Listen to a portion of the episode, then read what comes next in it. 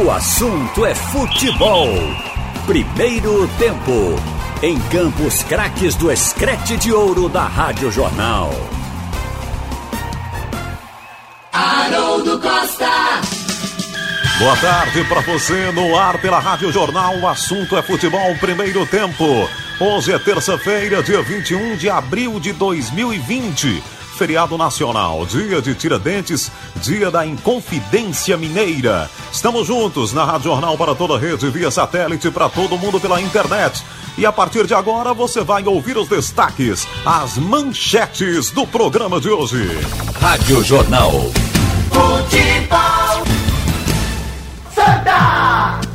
Santa Cruz Futebol Clube, João Vitor Amorim. Daqui a pouco, o diretor médico do Santa Cruz vai falar sobre o ponto de vista do Santa Cruz em relação à reunião que aconteceu ontem por videoconferência com membros de clubes e Federação Pernambucana sobre protocolos que serão utilizados no retorno do estadual. Clube Náutico Capibaribe, Antônio Gabriel. Em entrevista exclusiva à jornal, atacante Matheus Carvalho revela a relação com a garotada oriunda da base no elenco do Náutico. Superintendente financeiro fala sobre rombo de um milhão de reais por conta da paralisação do futebol. Esporte Clube do Recife, Tiago Moraes. Após videoconferência da Federação Pernambucana, Esporte estuda plano de ação para a volta dos trabalhos no futebol, assim que as autoridades sanitárias liberarem. Deliberação de protocolo de dirigentes do futebol pernambucano atende requisitos do Departamento Médico Rubro-Negro. Presidente Milton Bivar tem prioridade nesta semana pagar as folhas do mês de fevereiro restante e também quitar os débitos com a folha salarial do mês de março. Os destaques do esporte aqui no Assunto é Futebol. Primeiro tempo. Com esses e outros destaques no ar, o assunto é futebol, primeiro tempo aqui na Rádio Jornal. Produção técnica Big Alves e Edilson Lima. Haroldo Costa. De volta aqui na sua Rádio Jornal com o assunto é futebol primeiro tempo. O programa é transmitido para toda a rede via satélite pela Rádio Jornal Recife, FM 90.3, AM 780, Rádio Jornal Caruaru, AM 1080, Rádio Jornal Garanhuns, AM 1210, Rádio Jornal Limoeiro, AM 660, Rádio Jornal Pesqueira, FM 90.9 e Rádio Jornal Petrolina, FM 90.5. Você também nos ouve pela internet no www.radiojornal.com.br. É o nosso site com muita informação para você e milhões de page views e muita informação no site da Rádio Jornal. Também nos aplicativos. O aplicativo da Jornal você baixa gratuitamente na sua loja de aplicativos, na sua loja virtual, nos sistemas iOS ou Android. Bom dia, boa tarde ou boa noite para você. Rádio Jornal do Comércio, Pernambuco falando para o mundo. Estamos juntos nesse dia 21 de abril, hoje é feriado nacional. Os dias estão misturados por causa desta quarentena, por causa do isolamento social. Então a gente não consegue discernir bem quando é feriado ou não é. O dia que é feriado é muito parecido com outro dia que é normal por causa da quarentena, mas hoje é feriado, hoje é dia de Tiradentes, a homenagem ao mártir da independência, o mineiro que lutou para a independência do Brasil de Portugal. É, o José Joaquim da Silva Xavier é o Tiradentes, trabalhava como dentista e foi morto, esquartejado, justamente por ter sido denunciado pelo Joaquim Silvério dos Reis. Fez aí a denúncia, né, denunciou as autoridades da época e o José Joaquim da Silva Xavier, Tiradentes, foi esquartejado. É considerado aí o mártir da independência e por isso 21 de abril é essa homenagem o dia da Inconfidência Mineira. Nós estamos juntos aqui na Jornal, uma da tarde, 15 minutos, e os repórteres do Excreto informam tudo para você. Tricolor Santa. Começamos pelo Santa Cruz Futebol Clube, os destaques do Clube Tricolor com o repórter João Vitor Amorim.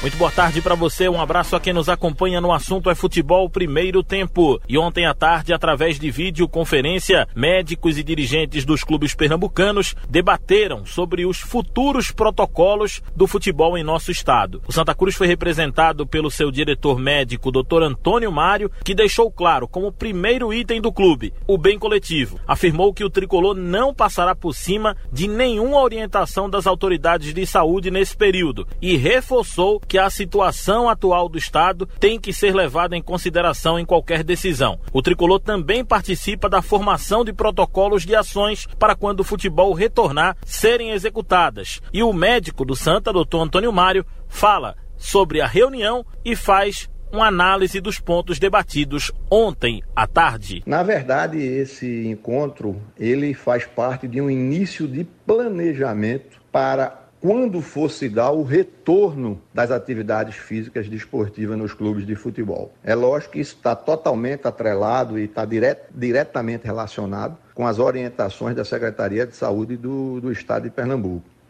Enquanto médico, a nossa orientação é que, primeiro, nós precisamos é, nos certificar deste momento. Não existe uma data de retorno ainda mas a iniciativa da federação, junto, junto com nós que somos do departamento médico dos clubes, é fazer um planejamento para que esse retorno não seja feito de uma hora para outra sem um planejamento, que nós possamos ir delimitando como vai ser o retorno, como vai ocorrer a desinfecção das, das, das dependências, como poderá ser feito os tipos de treinamento, quais os profissionais que poderão estar envolvidos e aí sim, para que quando nós temos uma data determinada, a gente já tenha todo esse trabalho científico feito por trás. Essa é, é, é o interesse da Federação Pernambucana e foi esse o motivo que nós fomos convidados para participar. E como eu disse, essa será, essa foi uma, uma das primeiras reuniões. Teremos outras para baseado em protocolos que já existem até em confederações é, feito a Alemanha, feito a Bélgica e a própria é, Confederação Brasileira de Futebol. É, já existe uma orientação, um caderno de, de orientações e nós aqui com a nossa com a nossa especificação regional e local. Aí a participação do Dr. Antônio Mário, eu pedi ao médico do Santa Cruz uma opinião particular dele sobre um possível momento que ele acredita que as atividades retornarão. Ele disse que se tudo der certo, aos poucos, no final de maio, pode ser que os treinos com alguns grupos, com alguns jogadores, possam retornar, mas afirmou ainda não ter a mínima ideia do retorno das competições. Destaques do tricolor no assunto é futebol, primeiro tempo. Obrigado, João Vitor Amorim. Uma da tarde, mais 18 minutos em Pernambuco. E pela primeira vez na história, o Camp Nou, que é o campo do Barcelona, pode mudar de nome. Inaugurado em 1957, o estádio terá o naming rights administrados pela Fundação Barça durante a próxima temporada, que vai procurar um parceiro comercial que queira exibir a sua marca no estádio. O dinheiro arrecadado será revertido para a luta contra a Covid-19. Durante a temporada 2020-2021, o local vai se chamar Camp Nou, mas o nome do parceiro escolhido. No entanto, a decisão da marca a integrar o título do estádio tem que ser aprovada pela Assembleia Geral do time. Então, quem está acostumado a chamar o belo campo do Barcelona de Camp Nou, agora ele vai receber ali um patrocinador depois de tanto tempo, desde 1957. E a ideia é pegar o dinheiro que o patrocinador vai investir e combater o coronavírus. Uma e vinte em Pernambuco. Os destaques do Clube Náutico Capibaribe no assunto é futebol primeiro tempo com Antônio Gabriel. Um grande abraço para você, abraço para quem tá ligado aqui na Rádio Jornal nesse feriado, aliás, um bom feriado a todos, apesar dessa situação de pandemia e quarentena que a gente vive, dá tempo de aproveitar com a família e com as pessoas mais próximas. O Clube Náutico Capibaribe teve um começo de semana muito agitado, principalmente por notícias de bastidores. Em entrevista exclusiva à Rádio Jornal, o Erison Rosena Que é irmão do presidente Edno Melo e trabalha na superintendência financeira da equipe Alvi Rubra, declarou que o clube vai ter um rombo de cerca de um milhão de reais por conta da paralisação do futebol. Pelo menos esse é o primeiro cálculo. O Náutico fez um planejamento financeiro extremamente é, ligado à realidade do clube e por isso tem conseguido manter os vencimentos em dia. Para se ter ideia, os jogadores e todos os funcionários receberam o mês de março e o mês de abril também deve ser pago, pelo menos essa é a expectativa da diretoria. A entrevista completa com o Erison Rosendo está no JC Online, uma matéria produzida pelo Fernando Castro, que é o setorista do Náutico no Jornal do Comércio, trazendo todos os detalhes desse papo, detalhando também como o Náutico chegou a esse número de um milhão de reais, que é o prejuízo estimado. Uma entrevista exclusiva que a gente fez na semana passada e que a gente vai repercutir agora no assunto é futebol primeiro tempo, foi a com o Matheus Carvalho. Durante o papo, reproduzimos um áudio do Lucas Paraíba, que é um jogador muito próximo do Matheus e é também oriundo da base Alvirrubra. O Matheus Carvalho, com frequência, fica próximo dos jogadores mais jovens, da garotada do Náutico, e explica essa relação. É, cara, o Lucas, pô, quando eu cheguei no Náutico, tipo, esses meninos assim, eu sempre gostei de ter contato, porque, pô, quando eu subi da base do Fluminense, eu tive contato com vários craques, né? Deco, Fred, Emerson, Sheik, Belete. Se eu ficar falando aqui, por muitos caras referências, assim, como é, atletas como pessoas também no futebol brasileiro e mundial. E eu aprendi bastante, sendo que porque a gente, tipo, quando tava no almoço ou no jantar, eu ficava sempre com os mais velhos, né? Tipo, não subia pro quarto, ficava ali tomando um café tal, e aprendendo, ouvindo as histórias. E, e isso era muito bom, assim, para me tornar a, a pessoa que eu sou hoje, né? E é, pô, gratificante você ouvir um, um garoto mais novo, assim, uma pessoa não, não tão mais nova, né? Mas, pô, que te admira e, pô, como eu joguei no Fluminense, o cara, o Lucas me tinha como um, é, um ídolo, assim, né? Que eu cheguei, ele até chegou pra mim e falou assim, pô, cara, eu era teu, teu fã, tal, não sei o que, você jogava no Fluminense, ele é tricolor também, a família dele, o pai dele é tricolor, então isso é gratificante pra caramba, que eu, quando tava mais novo lá, não imaginava que teria essa torcida, assim, né? E eu hoje, com a idade que eu tenho, com tudo que eu passei na minha vida, pô, tô conseguindo é, resgatar o meu futebol e a minha confiança e por ser ídolo no, no, Náutico também, que a gente não espera assim, a gente vai trabalhando dia a dia, tem as conquistas e tal, mas pô, você passar num shopping e ter o contato com as pessoas, as crianças pô, pedindo para tirar foto, cara, isso aí não, não tem preço, sabe? Isso aí a gente dá atenção. Eu gosto bastante disso, desse abraço, desse carinho que a torcida tem com a gente. E, e pô, com esses meninos aí, cara, eu abraço bastante porque eu é, já fui muito abraçado um dia, sim, pelos mais velhos, né, de dar conselho e tal. Eu aprendi bastante, tento passar um pouco da minha experiência como atleta do futebol, com essa rodagem que eu tenho de ter passado pela Europa e por alguns clubes também. Às vezes não tenho jogado tanto em alguns clubes, mas pela vivência, né? Às vezes você passa por um deserto na vida que você tem que crescer, tem que mudar de alguma forma. E isso aí que eu tento passar para eles, entendeu? E Lucas, tem Bahia, tem o Itambé e outros atletas também mais novos que a gente sempre tem contato. Contanto que eu, pô, eu fico no quarto com eles, a gente ri bastante, tem várias histórias, o Bahia quebra pra caramba. Pronto, tá então a participação do atacante Matheus Carvalho, da equipe do Náutico, aqui no Assunto é Futebol, primeiro tempo. Obrigado, Antônio. Uma da tarde, 25 minutos.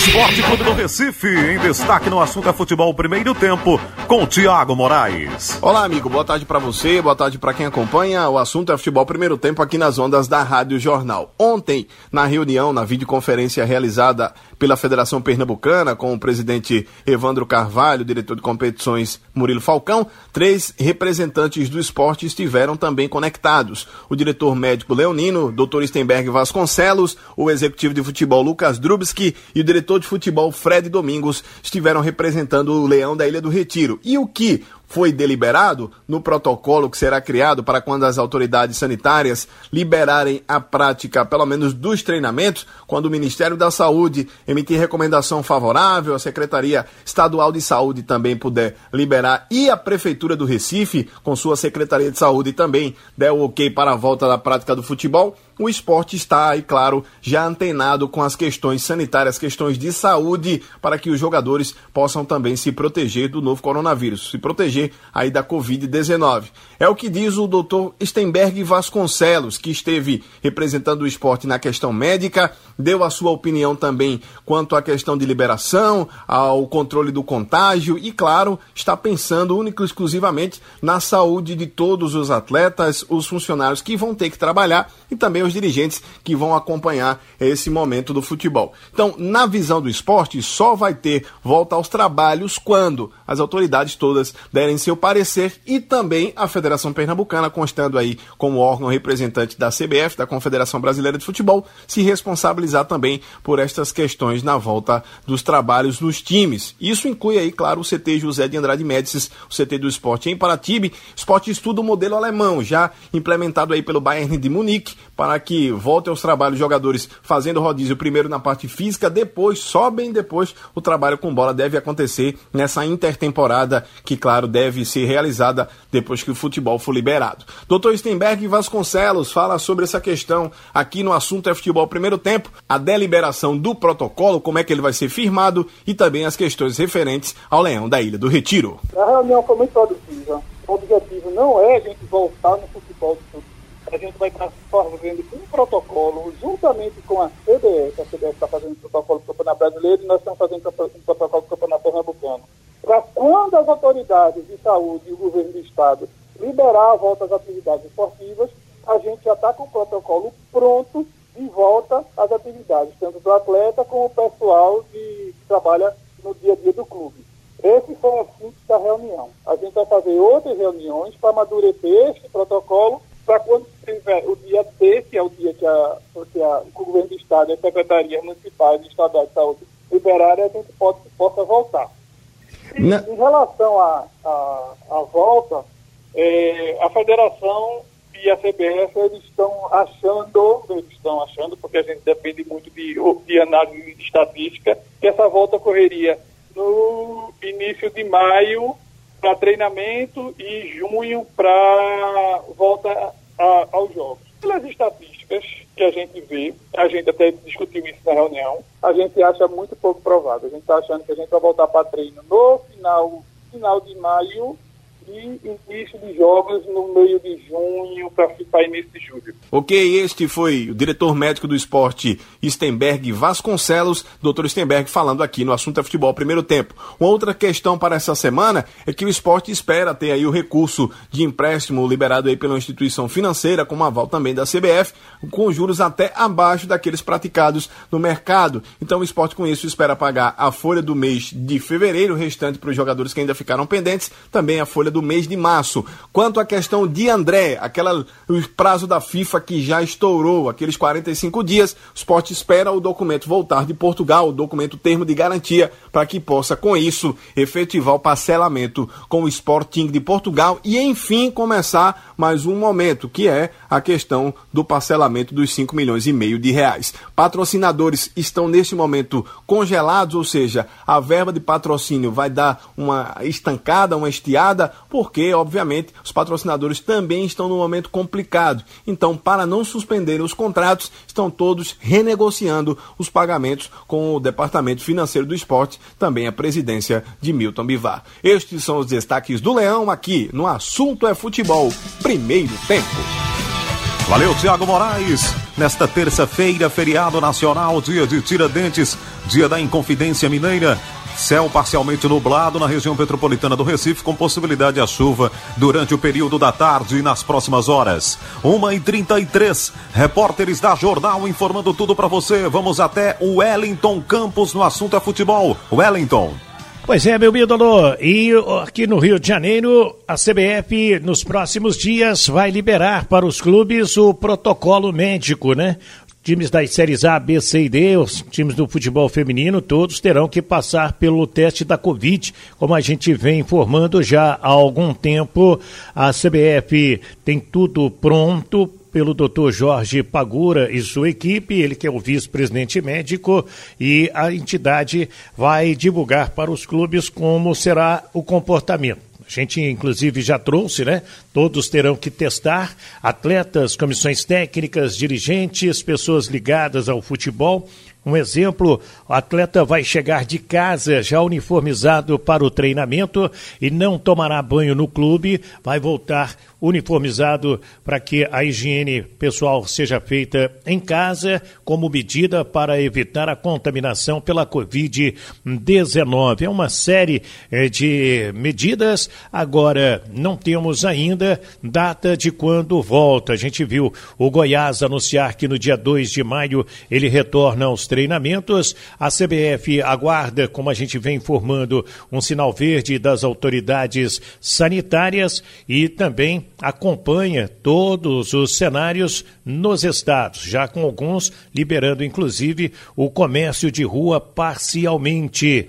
Eu lembro ainda que a entidade fez um aporte financeiro ajudando né, os clubes das séries C e D, futebol feminino, primeira divisão e segunda divisão, ajudando as federações também a socorrer os clubes. Muita gente acreditando que teremos condições de ter futebol já em maio, mesmo de portões fechados, mas a CBF acredita talvez em junho. Agora, vai depender da evolução da pandemia, vai depender das próximas duas semanas, acredito eu, o como vai ficar o Brasil. Os atletas estão de férias até 30 de abril, garantidos, segundo os sindicatos, pelos clubes, aqueles 10 dias para Natal e Ano Novo, e agora é aguardar. E todos se cuidarem em casa, fazer o distanciamento social, usar máscaras quando for à rua, para evitar uma contaminação maior.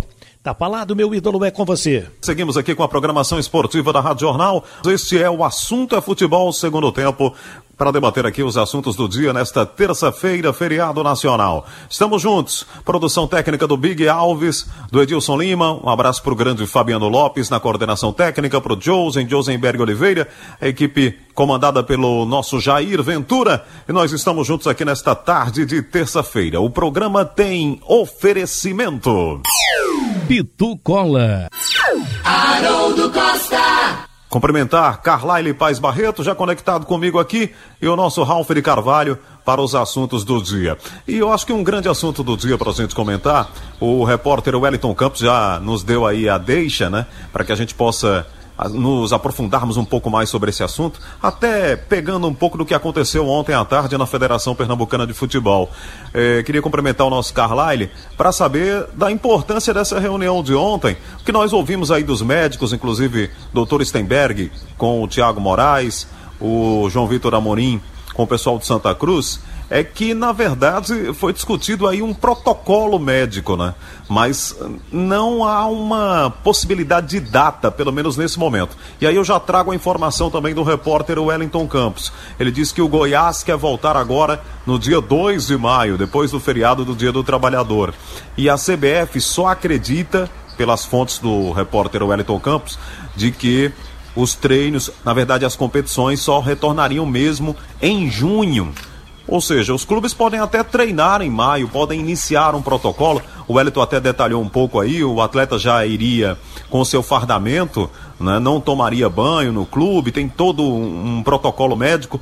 Mas eu queria saber de você, Carlyle, a importância dessa reunião de ontem e até que ponto realmente foi necessário termos aí a presença dos clubes e da federação para as discussões que nós tivemos ontem à tarde na Federação Pernambucana. Carlyle, boa tarde. Boa tarde, Haroldo. Bem-vindo de volta. Boa tarde a Ralph. Boa tarde a todos. Importantíssimo isso, porque nada adianta ficar uma discussão por rede social, por e-mail, se não tiver essa, essa discussão mais conjunta. Primeiro foi a CBF que abalizou isso, Rio de Janeiro, São Paulo já haviam feito, e agora a Federação Pernambucana chama os clubes. No mínimo, vai fazer que todos tenham essa ciência do que está acontecendo na cúpula do futebol brasileiro. E foi muito importante, tanto o médico do Santa Cruz, Antônio Mário, quanto o Stenberg Vasconcelos, médico do esporte, eles deixaram bem claro. Essa reunião não é preparar, não é preparatória para a volta. É uma reunião preparatória para saber como vai ser a volta, independentemente de quando ela vai se dar. Por exemplo, se for no início de maio, no meio de maio ou no final de maio, isso treinamento em princípio, vai, vai ser dessa forma. E houve esse debate, além do, do protocolo que veio da CBF, como o próprio Wellington Campos falou, sem uso de vestiário, com bolas individuais para cada jogador, porque com mais de um mês e meio de paralisação, os jogadores vão voltar quase na estaca zero, né? Então é preciso ter aquele treinamento de. aquele recondicionamento físico. Com grupos de três, quatro jogadores no horário, depois mais quatro em outro horário, com, com afastamento entre eles. Porque o que é que está acontecendo agora, Haroldo? Tem vários jogadores que estão treinando com parente, com preparador físico, ou seja, com, não com aglomeração, mas com companhia. E, e, e, fazendo esse treinamento nos clubes com a companhia menor ainda, mas além do acompanhante, com a supervisão médica, é até mais importante. É, mas, repito, estão, estão conversando a forma como vai se dar isso, com toda a segurança, mas não ainda quando ela vai se dar, que aí é outra discussão, que também já está tendo, viu, Haroldo? Nos bastidores, pelo menos. Tá certo, Carlyle. Ralf de Carvalho, protocolo médico em discussão. Independente dessa situação incerta da volta da competição, a data exata da volta das competições, o, os clubes se reunindo com a federação, conversando, tentando encontrar aí um protocolo médico. A gente pode copiar esse modelo alemão, aliás, os alemães sempre deram alguns exemplos, né, no campo do futebol. Quem não conhece aí o famoso treino alemão, os, os, treinadores, alguns treinadores no Brasil foram adeptos do famoso treino alemão, treino de campo reduzido, que é o treino diferente lá, um treino mais tático e que mexe lá com a inteligência do atleta. Mas a gente pode copiar aí esse modelo que a Alemanha vai tentar fazer também do treinamento, Ralf. Boa tarde. Boa tarde. Um abraço, Haroldo. Bom ouvi-lo outra vez. Um abraço também para o Carlyle. Olha, eu acho que desde a hora que se anunciou que o Bayern de Munique estava começando um movimento na Alemanha para treinar com grupinhos de cinco, que a gente viu que isso era plausível, era viável. É o que se convive dentro de casa, numa família com quatro, cinco pessoas, num apartamento. Quer dizer, os jogadores no clube, o que, se, o que passa para a gente é que eles têm uma saúde boa, vezes são jogadores que têm boa alimentação, têm equipes médicas inteiras cuidando deles, preparação física da melhor qualidade para ter o melhor rendimento dentro de campo. Então, que esses atletas são saudáveis poderiam fazer exatamente esse treinamento em grupinhos de cinco. A ideia veio de lá e hoje está sendo copiada e está sendo é, aplicada agora aqui no Brasil. Agora, Haroldo, tem uma novidade no ar a CBF acabou de, de dizer que quer o teste de 180 times para auxiliar em estudo de prevenção ao coronavírus. Quer dizer, a CBF está querendo criar um novo protocolo aqui, porque vai querer saber o perfil de saúde do futebol. Então, eu estava olhando que são mais de 100 municípios para abrigar 180 clubes. Então isso vai dar, sem contar com os familiares, porque os familiares também se submeterão ao teste do coronavírus se o jogador conviver com a família, aquele que convive, convive, convive com a família e não vive sozinho, isolado. Então, deve ultrapassar disso, mas a conta feita de 180 times por 30 jogadores em cada time, dá mais de 5.400 atletas para ser te serem testados. Eu acho que a ideia da CBF é tirar um perfil e tirar a condição desses atletas, se contaminados, de reagir. Se está com boa saúde, se não é portador de doença como hipertensão, e é muito difícil isso num jogador de futebol, senão ele não atua, e mais ainda a questão da diabetes, do diabetes. Então eu acho que, é, sabendo disso, se tem um perfil, e aí abre a possibilidade de fazer os jogos, pelo menos, de portões fechados. Muito bem. Ô Carlyle, você é defensor do, do jogo de portão fechado? É, antes da paralisação, nós tivemos alguns dirigentes se posicionando, né? E deixando claro que não era o ideal. É, é, é, ele é prejuízo também, claro que é. Se você não abre o portão, não cobra o ingresso, se não tem lá o consumidor, né, o torcedor barra consumidor para comprar a bebida, o alimento, não está entrando dinheiro. Mas essa é uma das saídas, Carline? Sem dúvida, Haroldo. É, é questão, nesse momento, de redução de danos. É, um futebol sem o torcedor, aliás, o futebol foi feito e cresceu tanto por conta do torcedor, é, vai ter prejuízo sim. Mas nesse momento, qual seria o prejuízo maior? A questão dos contratos que já existem. Então, se não tiver uma partida de futebol, isso eu estou falando um pouco mais na frente, né? É, o prejuízo vai ser muito maior. A maior fonte de renda hoje dos clubes, pelo menos da Série A, é, é a questão da TV. Copa do Nordeste também. Campeonato Pernambucano também, pelo menos por enquanto. É, é verdade que os clubes menores é, não tem tanta não tem outra receita paralela, né? mas numa média a renda hoje não, não, é uma, não é uma fonte das maiores. Por exemplo, quantas vezes a gente já ouviu falar, ah, esse jogo deu prejuízo? E deu mesmo, porque tem que abrir portão com vários funcionários, com energia, enfim. Então, com portão fechado diminuiria isso. Uh, é claro que os clubes têm que buscar algo diferente e vai, vai é, a questão da economia paralela que há no futebol com comerciantes vão sofrer, evidentemente, mas nesse momento é, tem que evitar qualquer tipo de, de aglomeração. Até estava vendo uma matéria hoje que acho que foi a Veja que trouxe que a, numa reunião fechada ainda da UEFA com a Organização Mundial de Saúde, a Organização Mundial de Saúde já estava falando, não, futebol só em 2022. É, aí é um exagero, porque aí acabaria com o esporte, acabaria com a, uma parte da significativa da economia. Mas você pensar que durante um, um período maior, ter jogos sem torcedores, isso é primordial. Eu acho que essa é a grande pergunta, né, Ralf, que está todo mundo fazendo, né? Até onde o futebol, um esporte como o futebol, aguenta uma paralisação, né? É, eu acho que não aguenta. O que a Organização Mundial de Saúde está focando é a Europa. Na Europa a situação é cruel, com mais de 100 mil mortos, quer dizer, ali se suspender vai se até admitir é um extremo, é uma decisão exagerada. Mas nos outros continentes a coisa é diferente e tem que ser visto de acordo com o que está acontecendo. O Brasil, por exemplo, a gente tem uma visão diferente. Agora, eu queria voltar à pergunta que você fez ao Carlyle aí, do Portões Fechados. Você sabe que Náutico Santa Cruz e Esporte faturaram com bilheteria em torno de 300 mil nesses poucos jogos realizados, em oito partidas, é, em volta de 300 mil reais de bilheteria. Aí, o que é que vai sustentar o clube no caso de portões fechados? A verba da televisão. Aí, enquanto você conversava aí com o Carvalho, eu fiz uma conta aqui. Os times que participam do Campeonato Pernambucano de Futebol, Náutico Santa Cruz de Esporte, os grandes, cada um recebe um milhão de reais para o campeonato estadual. Eles realizam, o clube que não chegar à final faz 11 jogos.